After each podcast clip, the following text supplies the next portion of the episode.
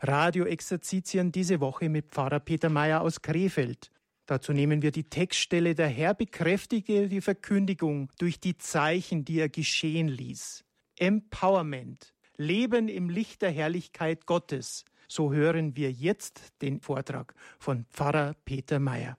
Ja, ich begrüße Sie alle zu diesem Gedenktag unserer lieben Frau vom Rosenkranz. Es ist der vierte Tag unserer Radioexerzitien. Und jetzt nach der Messe geht es also um einen weiteren Vortrag, um einen weiteren Aspekt auf dem Weg in der Herrlichkeit Gottes zu leben, hier und jetzt schon. Und diese Herrlichkeit eben nicht nur als einen ungefüllten theoretischen Begriff zu sehen, sondern als eine Wirklichkeit mehr und mehr zu erleben und zu erfahren.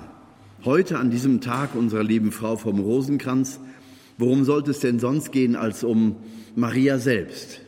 Die uns an die Seite gestellt ist, als Mutter Jesu, als Mutter, die Johannes unter dem Kreuz durch Jesus selbst anvertraut wurde. Sie ist die Mutter der Kirche, sie ist die Mutter der Menschheit.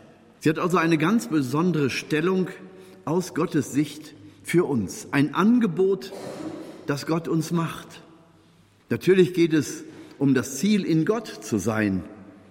Aber dafür brauchen wir manchmal Hilfestellung wir brauchen auch gelebtes Beispiel, um auf menschliche Weise zu begreifen, wo das Ziel ist und wie wir es in der ganz konkreten Situation unseres Alltags erreichen können.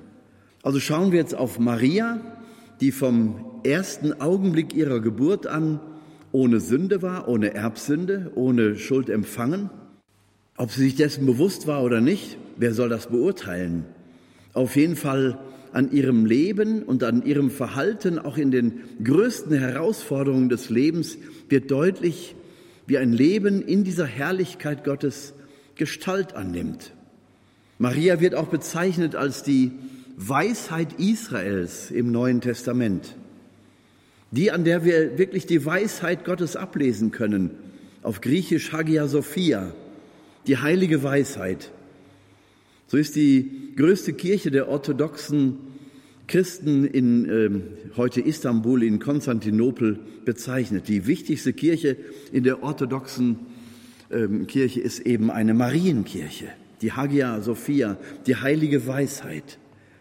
Maria, die in ihrem absoluten Verhältnis zu Gott steht und die ähnlich wie Jesus davon lebt, dass ihr Herz in Gott eingewurzelt ist, durch Jesus in Gott dem Vater. Insofern bietet sie uns ein menschliches Vorbild für das, was wir an Jesus erfahren und lernen. Nun gut, könnten wir sagen, Jesus ist Gottes Sohn, der ist außerordentlich und von ihm können wir eben nur teilweise lernen. Das, was aus seiner göttlichen Natur ist, das steht uns nicht zur Verfügung. Okay, aber bei Maria, auf menschliche Weise gelebt, haben wir keine Ausrede mehr. Maria ist reiner Mensch. Und so können wir also an ihr ablesen, wie es ist, ganz in Gott und im Vertrauen zu Gott und in jedem Augenblick vertrauend auf Gott zu leben. Wer sich dafür entscheidet, wird eindringen in diese nicht in Frage gestellte Wirklichkeit Gottes in jedem Augenblick unseres Lebens, in guten und in schwierigen Zeiten, in Gesundheit, Krankheit, in Leben und Tod. Gott ist immer derselbe. Und ich, der ich mich ihm mehr und mehr anvertraue, ihm immer mehr zutraue und überlasse und ihm auch glaube, dass er es gut mit mir meint, dass er alles zur Vollendung führen wird, auch mich, das lässt schon einen Strahl dieser Herrlichkeit Gottes in mein eigenes Leben, in dieses Hier und Jetzt hineinfallen. Wenn Jesus Menschen heilt, dann sagt er immer, dein Glaube hat dir geholfen. Also in diesen Glauben, diesen ungetrübten Glauben, der nichts an der Liebe Gottes in Frage stellt, der nicht einmal nach dem Warum fragt. Dieser Glaube ist also Voraussetzung dafür, dass wir Heilung erfahren, dass wir Übernatürliches erfahren, die Zeichen, die Gott verheißen hat, dort, wo die Predigt der Apostel im Sinne Gottes ist. Gott gibt seine Zeichen und dazu gehören Heilungen, übernatürliche Dinge, vielleicht auch ganz natürliche Dinge, die du aber in diesem Augenblick als ein deutliches Zeichen erkennen darfst. Gott ist da. Er gibt seine Zeichen, er gibt seine Wirklichkeit zu erkennen, er offenbart sich hier und da. Und im Leben Marias können wir so viel davon wahrnehmen. Also geht es jetzt in diesem Augenblick um Maria. In einem Gebetskreis hatten wir einmal auch evangelische Christen, freikirchliche Christen, also Christen aus verschiedensten Konfessionen. Orthodoxe waren auch schon da, messianische Juden. Und an einem dieser Abende, wo eben auch evangelische und freikirchliche Christen da waren, da konzentrierte sich das Gebet immer mehr auf die Fürsprache der Mutter Gottes. Und viele der Teilnehmer brachten dann Erfahrungen, die sie auch im Leben mit Maria für sich selbst erfahren haben. Und ich dachte in meiner inneren Skepsis dann, meine Güte, muss denn ausgerechnet an einem ökumenischen Abend Maria so in den Vordergrund rücken? Aber ich habe dann gedacht, gut, Gott, wenn du das so führst, dann ist es eben auch dran. Es war dann immer halb dunkel in dem Raum. Wir saßen in Reihen, sodass niemand also auch den Gesichtsausdruck von anderen erkennen konnte, auch wenn jemand mal weinen musste. Es war alles okay. Wir waren alle nach vorne ausgerichtet und vorne stand eben ein großes Kreuz dieses Heiliggeistfenster aus dem Petersdom und eine Fatima-Madonna. Nun gut, das war immer so aus, ausgerichtet und wir haben also auch an diesem Abend so dort gesessen und dieser Abend entwickelte sich halt sehr marianisch in unseren ganzen Gebeten. Als plötzlich eine Frau sagte, ich bin evangelisch, aber wenn ich jetzt katholisch wäre, würde ich Maria um den Hals fallen. Da sagte eine katholische Frau, ja tu's doch, Maria ist doch nicht katholisch. Alle lachten und dann habe ich gesagt, Richtig, Maria ist nicht katholisch, sie ist auch nicht evangelisch, Maria ist jüdisch. Da verstummte das Lachen schon, Maria ist jüdisch. Hm, dabei haben wir doch also immer so festgestellt in der Abgrenzung zur, zu dem Protestantismus, dass Maria sozusagen unser katholisches Special sei. Natürlich auch nur in der orthodoxen Kirche, aber die ist ja bei uns nicht so präsent. Dieser Gedanke, dass Maria jüdisch sei, stand dann auf einmal im Raum. Ja, Maria ist Jüdin und wir erfahren nicht, dass sie überhaupt jemals getauft worden ist. Da sagt jemand, brauchte sie auch nicht, weil sie von vornherein schon ohne Erbsünde empfangen ist.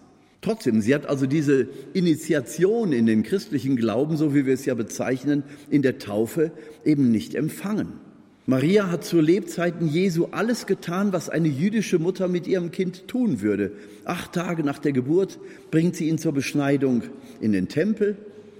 Mit zwölf Jahren zur Bar Mitzwa, zur Mündigwerdung im Glauben, das, was bei uns die Firmung ist, oder evangelisch die Konfirmation. Da bringt sie Jesus in den Tempel mit zwölf Jahren. Es wird eigens betont. Das heißt also, jeder Leser ist sich dessen bewusst. Das geht um die Bar Mitzwa, um dieses Mündigwerden im Glauben. Und da setzt sich Jesus gleich ab, um mit den, mit den Schriftgelehrten und Pharisäern im Tempel zu diskutieren. Also dieses Mündigwerden im Glauben heißt sofort, er fängt sofort an mit der theologischen Auseinandersetzung. Das ist übrigens die einzige Szene in der ganzen Heiligen Schrift, wo wir erfahren, dass Maria außer sich ist, dass Maria aus der inneren Ruhe herausfällt. Untröstlich, du lieber Gott, das Schlimmste, was passieren kann, ist passiert. Sie hat Jesus verloren. Nicht mal unter dem Kreuz ist Maria so aufgelöst und aufgeregt, denn unter dem Kreuz hat sie Jesus nicht verloren. Er stirbt zwar, aber sie verliert ihn nicht. Sie stirbt den Tod ihres Sohnes beinahe mit, weil sie Mutter ist, aber sie verliert ihn nicht. Und da zeigt sich ihre heilige Weisheit, Ausdruck der Weisheit Israels im neutestamentlichen Gewand. Wie Hiob auf dem Scherbenhaufen seines Lebens sagt sie, der Herr, hat der Herr hat gegeben, der Herr hat genommen, der Name des Herrn sei gepriesen. Sie steht unter dem Kreuz und versteht nichts. Dieses Leiden ist unendlich. Es raubt ihr fast den Atem. Beinahe stirbt sie den Tod ihres Sohnes mit, aber sie steht da und sagt, Gott, ich verstehe nichts, aber ich vertraue dir, dass du einen Plan hast mit all dem, was hier geschieht. Und ich weiß, dass mein Erlöser lebt auch wenn ich ihn hier sterbend am Kreuze sehe. Maria ist also selbst in dieser schmerzerfüllten Lage, in der Situation, in der Lage, jenseits des Kreuzes die Herrlichkeit Gottes nicht aus dem Blick zu verlieren. Es kostet sie menschlich alles, diese furchtbare Situation auszuhalten. Aber sie glaubt und vertraut an die Herrlichkeit im Hintergrund dieses Kreuzesgeschehens. Die Liebe Gottes ist unzerstörbar, die Liebe Gottes ist stärker als der Tod. Das hört sich an wie eine Theorie. Für Maria ist das lebendig. Die Liebe Gottes ist unzerstörbar. Selbst wenn die Gegner Jesu ihn da verurteilen und töten wie einen Verbrecher, was für Maria schmerzhaft genug ist, aber sie glaubt und vertraut, dass Gott einen Weg hat über diese Misslichkeit hinaus. Das zeichnet ihren tiefen Glauben, ihr tiefes Vertrauen aus. Sie fragt nicht einmal in ihrem Leben nach dem Warum. Sie überlässt es Gott, Gott zu sein. Sie überlässt es Gott zu entscheiden über das Leben Jesu, über ihr eigenes Leben, über die Welt. Maria trägt in ihrer Reinheit die Sorgen und die Nöte der ganzen Welt zu Gott, aber sie überlässt es Gott, wie er die Dinge bearbeitet, anschaut, verwandelt und schließlich erlöst. Maria in ihrem tiefen Vertrauen, in ihrer absoluten Loyalität Gott gegenüber, ist absolutes Urbild dessen oder Spiegelbild auch dessen, was Jesus die Jünger und uns gelehrt hat. In Maria finden wir also so etwas wie den Urwurzelgrund des jüdischen Glaubens. In Maria werden wir zurückgeführt bis in den Wurzelgrund des Zion sozusagen. Aus diesem Wurzelgrund Zions ist Jesus geboren. Und er selber sagt, ich bin nicht gekommen, um abzuschaffen, sondern ich bin gekommen, um zu erfüllen, was im Gesetz und in den Propheten über mich geschrieben steht. Jesus ist also der Erfüller der Terminator auf Latein, der Erfüller des Gesetzes und der Propheten. Und kein Jota und kein Häkchen wird von diesem Gesetz weggenommen werden. So sagt Jesus. Und er meint, was er sagt. Da gibt es kein katholisches Aber. Maria ist also die, die Christus Raum gibt, zunächst mal in ihrem Herzen, indem sie Ja sagt, dann in ihrem Leib, dadurch, dass sich Jesus in ihr heranbilden darf, Sie gibt ihm all den Schutzraum, den sie in ihrer Schwachheit und Bedrohtheit bieten kann. Bei der Geburt kann sie ihm leider nicht mehr anbieten als diesen doch nicht wirklich sehr aufgeräumten Stall. Am Wegesrand immerhin noch besser als der Straßenrand. Im Schmutz und im Staub dieser Erde wird Jesus geboren. Schmutz steht für Sünde und Staub steht für Sterblichkeit. Da hinein wird Gott geboren in Jesus Christus, geboren aus Maria die einfach nur in der Freude und Freiheit der Kinder Gottes alles annimmt, was von Gott kommt. Es ist ihr sehr unangenehm. Sie hätte gerne in Nazareth, dem Erlöser der Welt, die Wiege bereitet. Aber es ist jetzt eben so. Und Maria weiß, Gott weiß, was er tut. Und ich stelle nichts, auch gar nichts in Frage. Und wenn es noch schlimmer kommt, ich stelle nichts in Frage. Und das hält sie durch bis zum Kreuzesgeschehen. Maria also der Wurzelgrund Zions, aus dem Jesus geboren wird, durch die, durch die Prophetien des Alten Testamentes seit Jahrhunderten angekündigt.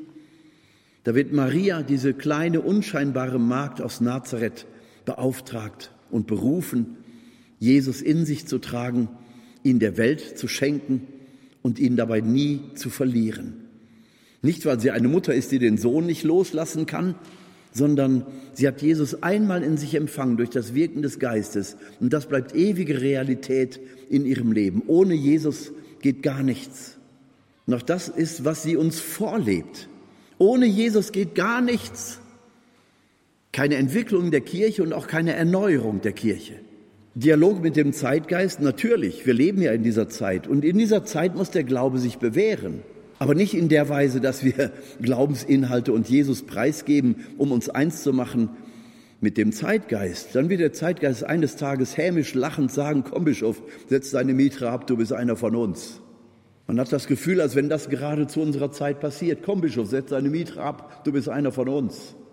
Bischöfe, haltet eure Mitra auf. Bekennt Jesus. Habt den Mut, wenn es sein muss, als Märtyrer. Ich habe leicht reden, ich bin kein Bischof. Aber dennoch, es, es muss doch gesagt werden und irgendjemand muss es doch aussprechen. Im Namen auch der Gottesmutter Maria, die in ihrer Reinheit niemals irgendetwas ohne Jesus entschieden hätte. Maria Urbild der Kirche. Nochmal, Maria ist nicht katholisch, Maria gehört nicht irgendeiner christlichen Konfession, sondern Maria ist Wurzelgrund Zions, aus dem heraus sie, wie, der Prophet Jesaja es beschreibt, aus dem abgeschnittenen Stamm wird der neue Spross hervorkommen.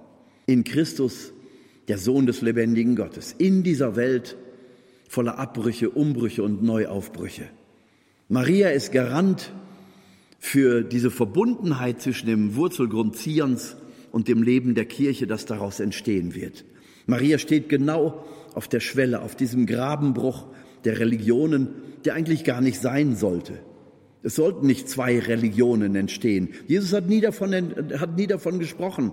Er hat gesagt, ich bin gekommen, um zu erfüllen, was in den Propheten steht. Und nicht, dann ist es genug mit dem Judentum, jetzt fängt die Kirche an. Nein. Das Volk Gottes ist eins und das ist in Maria verkörpert. Das Volk Gottes besteht aus dem berufenen Volk Israel und es besteht aus den getauften Heiden, zu denen wir gehören. Das Volk der Kirche und das Volk Israels ist ein Volk Gottes. Dafür steht Maria. Interessanterweise in den Farben Israel, hellblau und weiß. So wird sie bei den Erscheinungen durch unterschiedliche Menschen an unterschiedlichen Orten auf der Erde beschrieben. Meistens Kinder, die noch keine Ahnung haben, wovon sie sprechen, die den Vergleich überhaupt nicht haben. Unmündige Kinder werden berufen, diese Botschaften des Himmels vermittelt durch die Prophetie Mariens aufzunehmen. Und Sie sehen sie in den Farben Israels, blau und hell, hellblau und weiß. Das ist nicht das bayerische Blau, sondern es ist ein hellblau, ein richtiges hellblau und weiß, die Farben Israels, der Davidstern auf weißem Grund. Interessant oder eben kein Zufall ist, dass auf dem Berg Zion im heutigen Israel in Jerusalem der Abendmahlsaal da wo die Jünger die ersten Sakramente Jesu empfangen und wo Maria bei den Aposteln war in der schlimmsten Situation ihres Lebens zur Zeit der Novene, dazu gleich noch mehr. Also dieser Abendmahlsaal, der der Raum der Verwandlung der Apostel war. Und Maria war so etwas wie eine Geburtshelferin für den Heiligen Geist. Sie wusste ganz genau, wenn die Jungs jetzt auseinanderlaufen, ist alles vorbei. Und sie hat trotz ihres Schmerzes die Entscheidung getroffen, bei Jesus, bei den Jüngern zu sein, damit eben dieses Auseinanderlaufen nicht geschieht, damit die, damit die Sache Jesu wirklich weitergeht. Sie ist Katalysator, Prozessbeschleuniger für diese Umwandlung der Herzen der Apostel. Und das geschieht da im Abendmahlsaal. Der wird auf dem Zion gezeigt. Daneben der Raum, des Grabes Davids, bedeckt eben mit dieser Fahne, mit dem Davidsstern.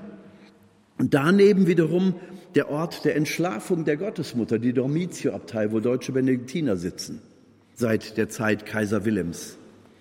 Also das ist alles kein Zufall.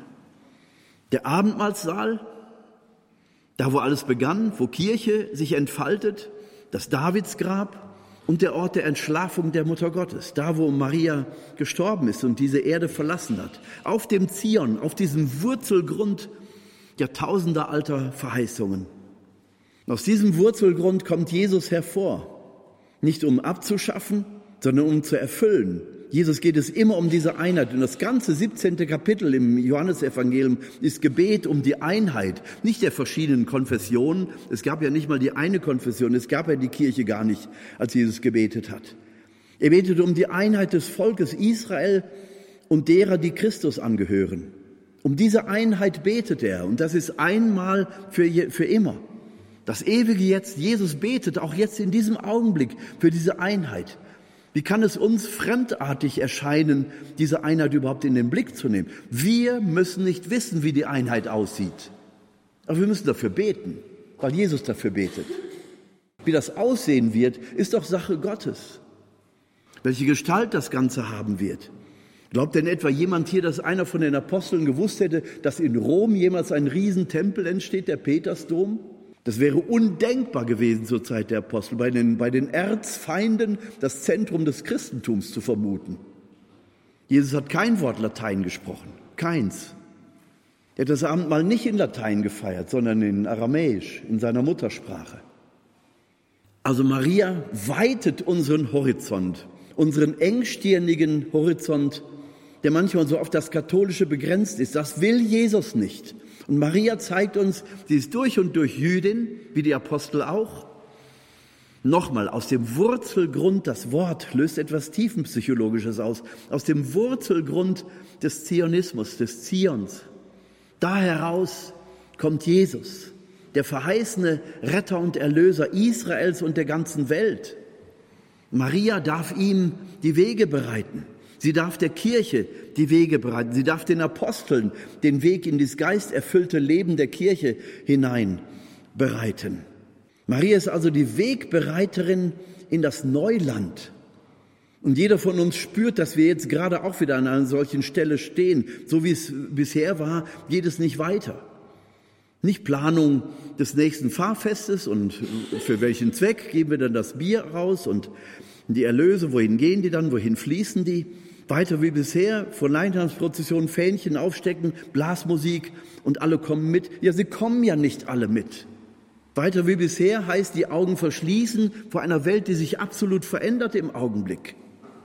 Da brauchen wir nicht die Beibehaltung über, überlieferter Formen, wir brauchen nicht die, die Fortführung von Tradition, sondern wir müssen viel tiefer denken und viel weiter denken. Was ist der Wille Gottes für diese Zeit? Ich sage Ihnen eins, ich bin katholischer Priester und ich bin es bis ins Knochenmark. Ich werde nichts von dem aufgeben, was ich gelernt habe und, gelernt habe und wofür ich geweiht wurde. Eucharistie ist für mich zentral in meinem Leben. Ich glaube, ich muss das nicht eigens bekennen.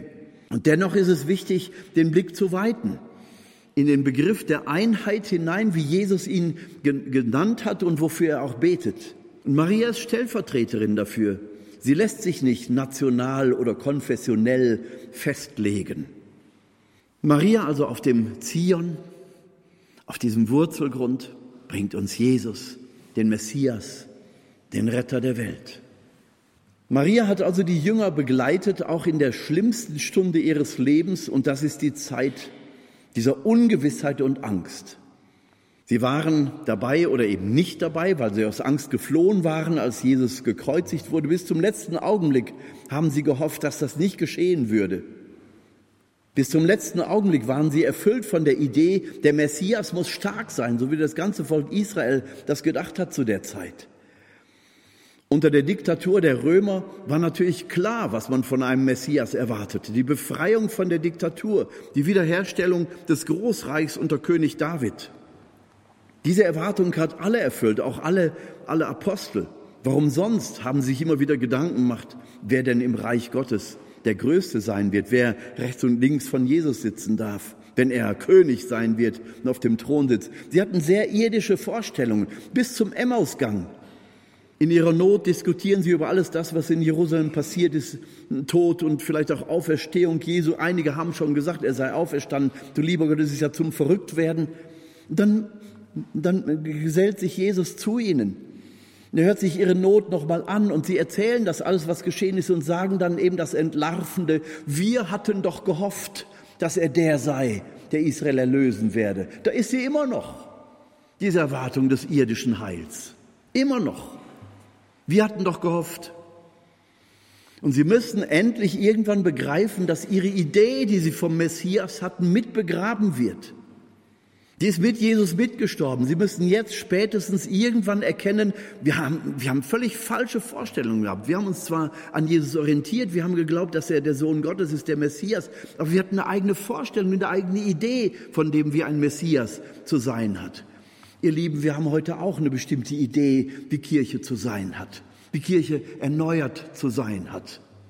Glaubt etwa irgendjemand hier in diesem Raum oder am, am Radio, dass wenn Kirche erneuert wird, dass sie dann in ihren 40 oder 80 oder wie viel Scherbenpartikel es gibt, restauriert wird und die Scherben glühen dann in, in neuem Glanz, aber eben so separiert?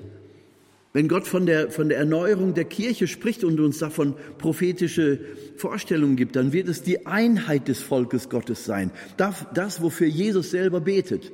Und nicht wir mit verschränkten Armen da und, ja, wir sind ja auf der richtigen Seite, können alle katholisch werden, ich habe kein Problem damit. Das ist Arroganz. Das hilft den Menschen nicht, die auf andere Weise Jesus suchen und ihn erfahren haben.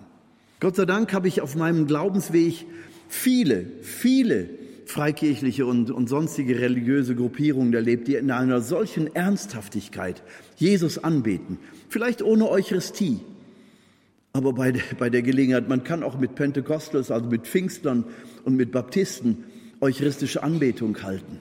Hätte ich nie gedacht, aber das geht. Die lassen sich darauf ein, wenn die Geschwisterlichkeit da ist. Die haben mir gesagt, ja Peter, wenn, wenn es für euch so wichtig ist, Jesus im, im Zeichen der Eucharistie zu finden, aber es geht euch in der Tiefe um Jesus, dann haben wir keine Probleme damit. Dann machen wir das aus geschwisterlicher Liebe zu euch mit. Dann haben wir ein anderes Mal in einem anderen Treffen eben auf freikirchliche Weise mit lautem Lobpreis Gott angebetet. Und die Kombination, beides zusammen, ergibt eine Fülle, die, die einen mit Freude äh, erfüllt, weil du spürst einfach, der Horizont wird geweitet. Und Maria ist eine Frau, die unseren Horizont weiten will.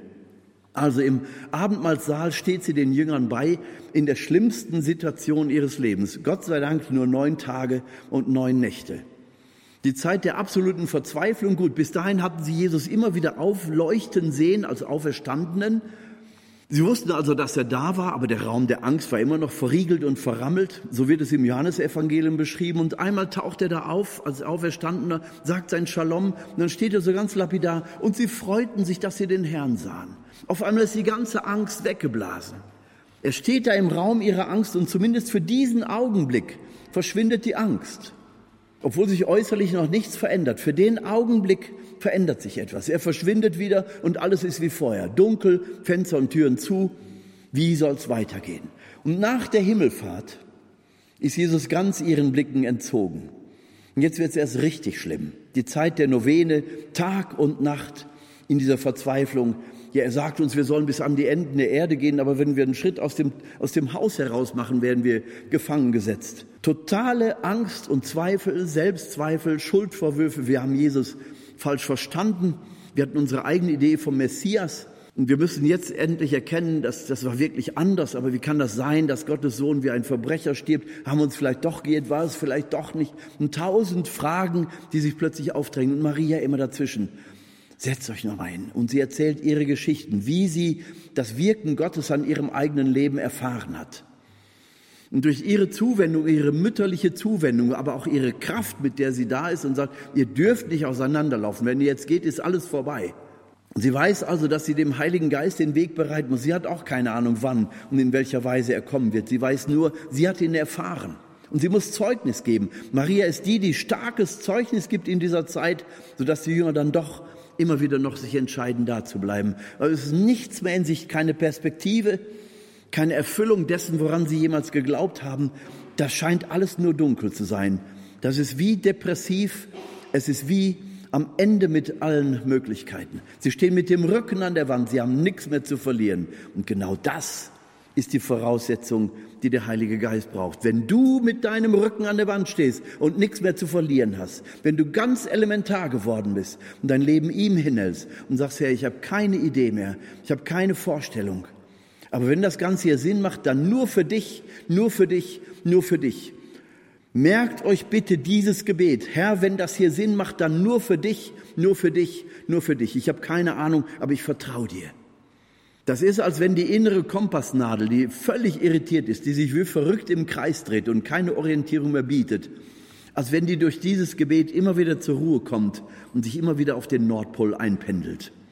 Jesus, wenn das hier Sinn macht, die Situation, in der wir zurzeit sind, klein gewordene Herde, die, dieser synodale Weg, der uns in, in unterschiedlichste Richtungen da motiviert oder setzt, es, es entsteht die Angst vor der Trennung, vor der Spaltung, vor einer neuen Reformation, vor was weiß ich, Ungewissheit und Angst für die Zukunft. Wir sind in einer ähnlichen Situation wie die Apostel. Wenn das hier Sinn macht, dann nur für dich, nur für dich, nur für dich. Das ist die Gebetshaltung der Jünger in diesem schlimmen Augenblick in der Zeit der Novene. Diese neun Tage und neun Nächte fühlen sich an wie neun Monate. Länger hätte das gar nicht dauern dürfen. Dann wären sie entweder auseinandergerannt oder verrückt geworden. Jesus mutet uns das manchmal zu und er hat es dem, dem äh, Petrus vorhergesagt, bevor er verhaftet wurde. Im Lukas-Evangelium lesen wir das im 24. Kapitel. Der Teufel hat sich ausbedungen, dass er euch sieben darf wie Weizen. Aber, Petrus, ich habe für dich gebetet. Und wenn du deinen Glauben wiedergefunden hast, dann geh und stärke deine Brüder und Schwestern. Ich habe für dich gebetet. Bei Gott gibt es keine Vergangenheit, keine Gegenwart, keine Zukunft, nur das ewige Jetzt. Jesus betet. Auch für uns in dieser Situation, wo wir turbulent werden, wo wir durcheinandergewirbelt werden, wo es tausend verschiedene Meinungen gibt, wo es aggressive Verhaltensweisen gibt, Verurteilungen, Verunglimpfungen. Ich habe für euch gebetet, sagt Jesus. Ich bete für euch. Jesus betet in diesem Augenblick für uns dass wir ihn nicht aus dem Blick verlieren, dass unsere innere Kompassnadel, die wir verrückt im Kreis sich dreht, von allen möglichen Magneten angezogen und irritiert. In dieser Zeit des fast Verrücktwerdens, da hinein kommt eben dieses Gebet, das Maria die Jünger lehrt, wenn das hier Sinn macht, dann nur für dich, nur für dich, nur für dich. Und die Jünger lernen beten wie Maria unter dem Kreuz. Ich verstehe nichts, aber ich glaube dir, dass du einen Weg hast.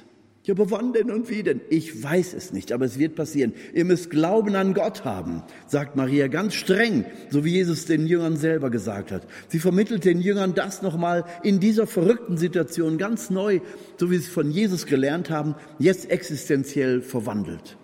Du lieber Gott, es steht alles auf dem Spiel. Wenn das hier Sinn macht, dann nur für dich, nur für dich. Jesus, ich gehöre dir und niemandem sonst, wäre eine andere Ausdrucksweise dieses Gebetes. Jesus, ich kann und will ohne dich nicht leben. Ich bin mit meinem Latein, mit meinen Möglichkeiten am Ende. Das kann in einer schweren Krankheitssituation sein. Das kann in dieser Situation der Kirche sein. Vor allem, wenn man Hauptamtlicher in der Kirche ist, leidet man sicher noch mal ganz anders darunter. Weil man hat ja schließlich sein Leben darauf gesetzt. Und ich will nicht einfach tatenlos zusehen, wie alles den Bach runtergeht. Und vielleicht mit falschen Entscheidungen auch noch in eine verkehrte Richtung geführt wird. Aber ich möchte nicht verurteilen. Meine Aufgabe ist es nicht, den Teufel zu jagen, sondern meine Aufgabe ist es, Christus zu verkünden. Und dafür möchte ich frei sein in meinem Herzen. Die Freude und Freiheit der Kinder Gottes darf nicht verloren gehen. Und dazu hilft dieses Gebet der Apostel in dieser verrückten Situation, in der Stunde Null ihres Lebens, Jesus, wenn das hier Sinn macht, dann nur für dich, nur für dich, nur für dich. Ich habe nichts mehr anzubieten, ich habe nichts zu verlieren, da bin ich, Jesus, da bin ich. Nimm mich, wenn du willst. Das ist die entscheidende Gebetshaltung der Apostel und das ist es, was sie da lernen an der Hand der Mutter Gottes. Ich will Ihnen eins sagen. Das ist der Augenblick, wo Maria Königin der Apostel wurde und Königin der Märtyrer wurde, weil sie den Jüngern in der Situation ihrer Verzweiflung nochmal neu die Lehre Jesu vermittelt hat. Auf ihre ganz eigene Weise macht sie das. Und die Jünger werden ihr bis ans Lebensende dankbar sein. Und eins ist deutlich, die gehen in unterschiedliche Richtungen. Nach Indien, nach Galizien, bis ans Ende der Welt, Finisterra, Santiago. Sie gehen bis ans Schwarze Meer, bis nach Äthiopien. Sie gehen in alle Bereiche der damals bekannten Welt und verkünden Jesus. Und überall bringen sie Maria mit.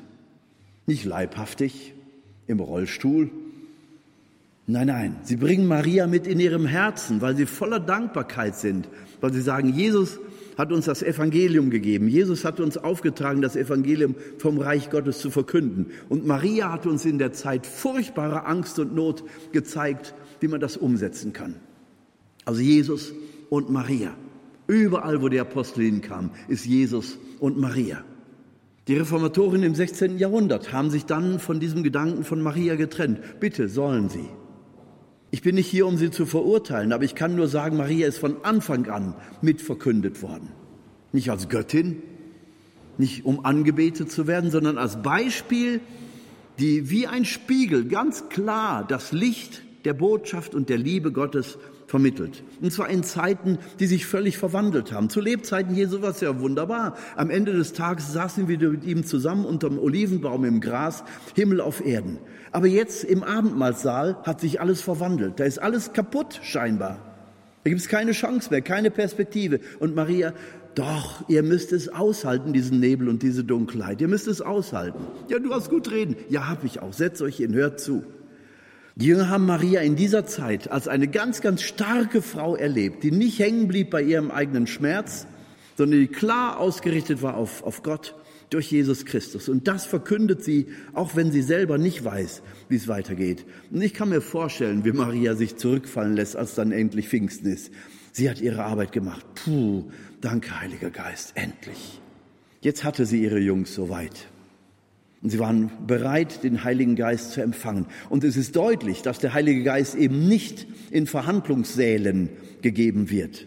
Nicht in demokratischen Abstimmungen wird der Heilige Geist gegeben. Nicht im Wohnzimmersessel der Bequemlichkeit, der Behaglichkeit und der Sicherheit wird Jesus, wird der Heilige Geist gegeben. In der Zeit, wo sie nichts mehr zu verlieren haben. Gott, alles oder nichts. Alles auf die Karte für dich. Für dich. Und nochmal für dich. Da hinein kommt der Heilige Geist. Das ist nicht mal so ein bisschen, wir beten heute um den Heiligen Geist, sondern ich bin mit meinem Latein am Ende, Herr. Ich habe Angst um die Kirche, ich habe Angst um die Zukunft, ich habe Angst um mein eigenes Leben. Aber wenn das Ganze hier Sinn macht, dann nur für dich, nur für dich, nur für dich. Merken Sie sich dieses Gebet. Und der wird sich nicht lumpen lassen, unser Herr. Dieses Gebet wird er hören. Der Heilige Geist hat genau gewartet, bis die Jünger wirklich innerlich so weit waren. Man würde vielleicht salopp sagen, bis sie so weich gekocht waren, dass sie nichts anderes mehr wollten als nur noch für ihren Gott zu sein. Und wenn sie dann jetzt einbrechen in den Raum der Angst und holen uns und schlagen uns ans Kreuz, ja, dann sei es eben. Ich habe nichts mehr zu verlieren. So und da hinein, in dieses Ich habe nichts mehr zu verlieren. Da, wo du unerpressbar wirst. Weil sie können dir nichts mehr nehmen. Du hast nichts mehr. Aber sie werden später spüren, sie werden ja oft wieder an diesen Punkt kommen. Der Apostel Paulus schreibt ja von in seinen Briefen. Immer wieder kommt er an den Punkt, dass er nichts mehr zu verlieren hat. Und dann immer wieder in dieser Freude der Kinder Gottes, du weißt, was du tust. Und nichts und niemand wird bereit sein und in der Lage sein, mich aus der Liebe Gottes zu reißen. So schreibt er im Römer Kapitel, im achten Kapitel aus dem Gefängnis heraus. Was soll uns entscheiden von der Liebe Gottes? Das haben schon so viele versucht. Die hier, die werden es jetzt auch nicht schaffen. Hunger oder Kälte, Gefahr oder Schwert, alles das überwinden wir durch den, der uns geliebt hat. Das ist das Gebet oder der Ausdruck, der Ausdruck eines Menschen, der wirklich an dem Punkt angekommen ist. Ich habe nichts mehr zu verlieren, aber ich bin in der Freude und Freiheit der Kinder Gottes. Das ist eben das andere nach Pfingsten. Nicht mehr in der Angst und Verzweiflung wie im Abendmahlsaal, sondern in der Freude und Freiheit der Kinder Gottes. Die Situation verändert sich nicht. Ich bin völlig ausgeliefert. Herr, Sie können mit mir machen, was Sie wollen, aber ich gehöre dir. Das jetzt nicht mehr aus Verzweiflung und Angst, sondern durch den Heiligen Geist verwandelt in ein Hier bin ich, in der Freude und Freiheit der Kinder Gottes. Und danke, Herr, dass du mich für würdig erachtest, für dich zu leiden. Und Maria ist, wie gesagt, die Geburtshelferin für diese Erfahrung im Heiligen Geist. Und als der Heilige Geist ausgegossen ist und den auferstandenen Christus lebendig in ihre Herzen transponiert, sodass er ihre Identität wird, da jubelt Maria mit, weil sie sagt, sie haben es endlich begriffen. Danke, Herr, dass du den Heiligen Geist gesandt hast. Und in dieser Freude sind sie so verbunden und endlich verstehen die Jünger, was Maria gemeint hat, wovon sie gesprochen hat. Sie erkennen, dass diese Frau die ganze Zeit schon voll war vom Heiligen Geist, nichts wissend, aber alles von Gott erwartend, in vollem Vertrauen auf ihn. Und so wird sie die Königin der Apostel, die die Apostel mitnehmen in alle Regionen, wohin sie gehen. Und überall ist Marienverehrung. Als die Portugiesen im 14. Jahrhundert kamen und Indien entdeckt haben, in Anführungszeichen. Es musste ja gar nicht entdeckt werden, es war ja vorher schon längst vom Apostel Thomas entdeckt worden. Und sie kamen dahin und fanden in Südindien, in Kerala, eben diese Christen, die ganz anders Liturgie feierten, aber es erinnerte so ein bisschen an die orthodoxe Liturgie. Die Inder waren stolz darauf, nicht von den Portugiesen missioniert worden zu sein, sondern zu sagen, hallo, wir sind länger Christen als ihr in Europa. Im Jahr 50 bereits hat der Apostel Thomas uns das Evangelium gebracht und übrigens auch Maria. Maria war von Anfang an überall mit dabei, weil die Apostel wussten, dass sie von Gott benutzt worden war, ihnen gerade in dieser so veränderten Situation nochmal das zu übersetzen, was Jesus sie gelehrt hatte. Bei schönem Wetter hört sich das alles toll an. Aber wenn dir die, die Wellen über dem Kopf zusammenschlagen, dann brauchst du jemanden, der nochmal vermittelt, was es bedeutet, beim Wort und bei den Verheißungen Jesu zu bleiben. Und das ist Maria. Das ist Maria. Die wird uns doch nicht äh, wegen nichts an die Seite gestellt, sondern weil Gott weiß, dass jeder von uns früher oder später in Situationen gerät. Und die ganze Kirche gerät irgendwann in die Situation, wo sie nicht mehr wissen, wie es weitergeht. Dann ist Maria da als Lehrmeisterin. Und so kann Johannes, der Evangelist, dieses Thema auch aufgreifen, wenn er die Apokalypse schreibt, die Offenbarung des Johannes eben. Im 13. Kapitel lesen wir dann eben von dieser Frau mit dem Kind auf dem Arm. Diese Frau mit dem Kind auf dem Arm, die Königin des Weltalls, wir interpretieren sie natürlich als Maria. Es darf ja auch sein. Es ist die Frau aller Völker und sie verkörpert das Volk, das eine Volk Gottes, Israel und die Heiden. Maria steht für das gesamte Volk. Sie ist die Königin des Weltalls, die in der End, im, im Endkampf zwischen Gott und dem Satan eben ihre Rolle spielen wird. Die Verkörperin des Volkes, die Frau aller Völker, die Königin des Weltalls, die Mutter der Märtyrer, die Königin der Apostel. Die ganze lauretanische Litanei kann aufgezählt werden. Wir haben ein viel zu enges und schmales Bild von ihr, wenn wir sie katholisch vereinnahmen wollen. Ich könnte ihr um den Hals fallen, sagt die evangelische Frau. Ja, tu es doch, Maria ist doch nicht katholisch. Sehr richtig. Maria ist nicht katholisch, aber sie steht für die Kirche. Sie steht für das eine Volk Gottes, so wie Gott es gedacht hat und wie Jesus dafür betet im 17. Kapitel bei Johannes. Maria lässt sich nicht einengen. Maria lässt sich auch nicht irgendwie vereinnahmen von einer Seite, um sich ausspielen zu lassen. Interessant ist, dass wenn in Indien katholische oder christliche Prozessionen durchgeführt werden und Inder tragen gerne Figuren auch dann mit bei den Prozessionen. Dann haben sie Marienfiguren dabei und sie sagen, scharenweise schließen sich Hindus an, weil sie sagen, ach, das ist so schön, wenn die Christen da ihre Marienprozessionen machen. Und Maria, wer weiß, wer das ist, wir haben sowieso unzählbar viele Götter, bevor wir einen auslassen, gehen wir lieber mit und verehren Maria auch. Könnte ja eine Göttin sein. Naja, ist zwar nicht unser Ansatz, aber auf jeden Fall haben die Hindus mit Maria überhaupt keine Probleme. Die Muslime auch nicht. Maria kommt 35 Mal in den Suren des Koran vor. Die 14 Frauen von Mohammed nicht ein einziges Mal. 35 Mal kommt Maria in den Suren des Koran vor. Mohammedaner haben keine Probleme mit Maria. Also Maria ist Brückenbauerin über die Konfession, über die Religionen hinaus. Und wenn Protestanten sich immer noch schwer tun mit ihr, gut, das äh, ist dann ein Problem, das dort aufgearbeitet werden muss. Aber vielleicht können wir ein bisschen aus eigener Erfahrung auch äh, Zeugnis geben für die Wichtigkeit und für die Großartigkeit dieser Frau. Also Maria, die Frau aller Völker, wie gesagt im 13. Kapitel der Offenbarung ähm, können wir das da nachlesen.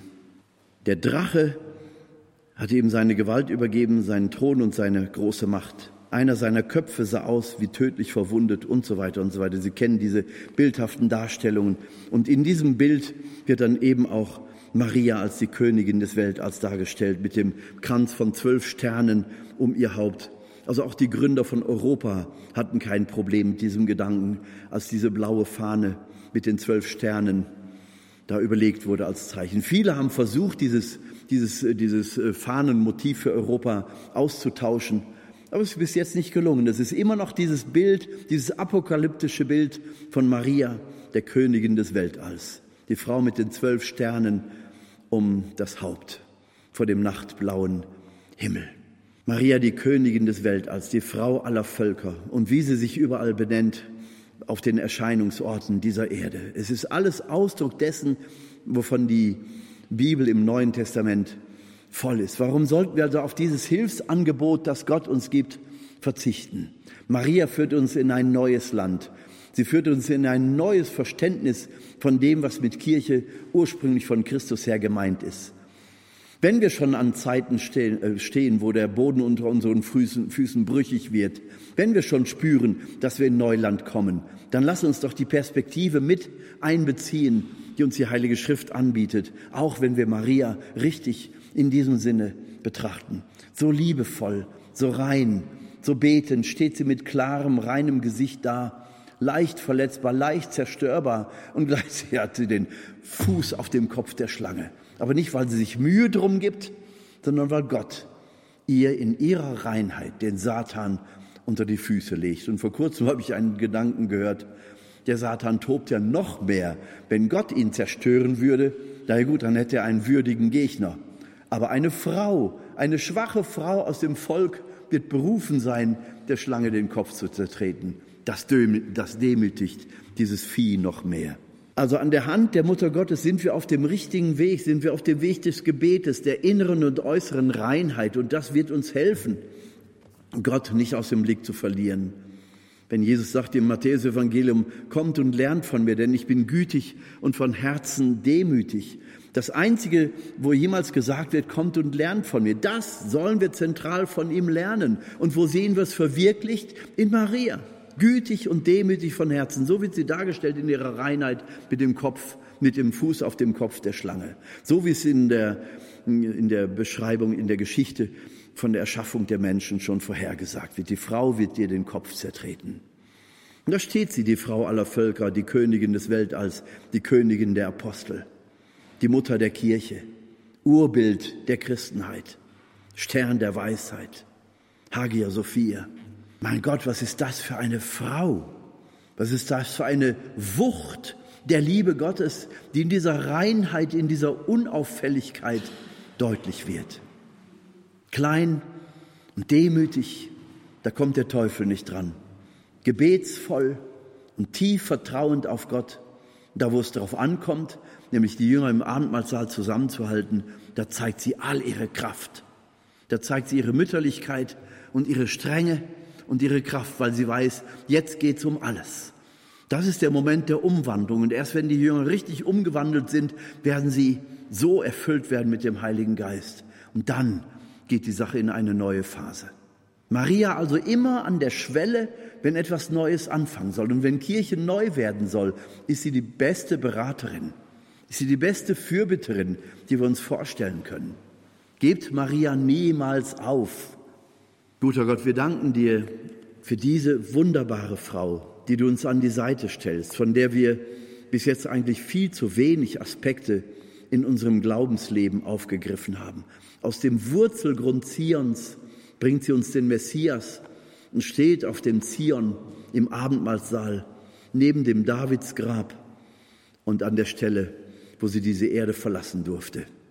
Heilige Maria, Mutter Gottes, bitte für uns Sünder, jetzt und in der Stunde unseres Todes. Amen.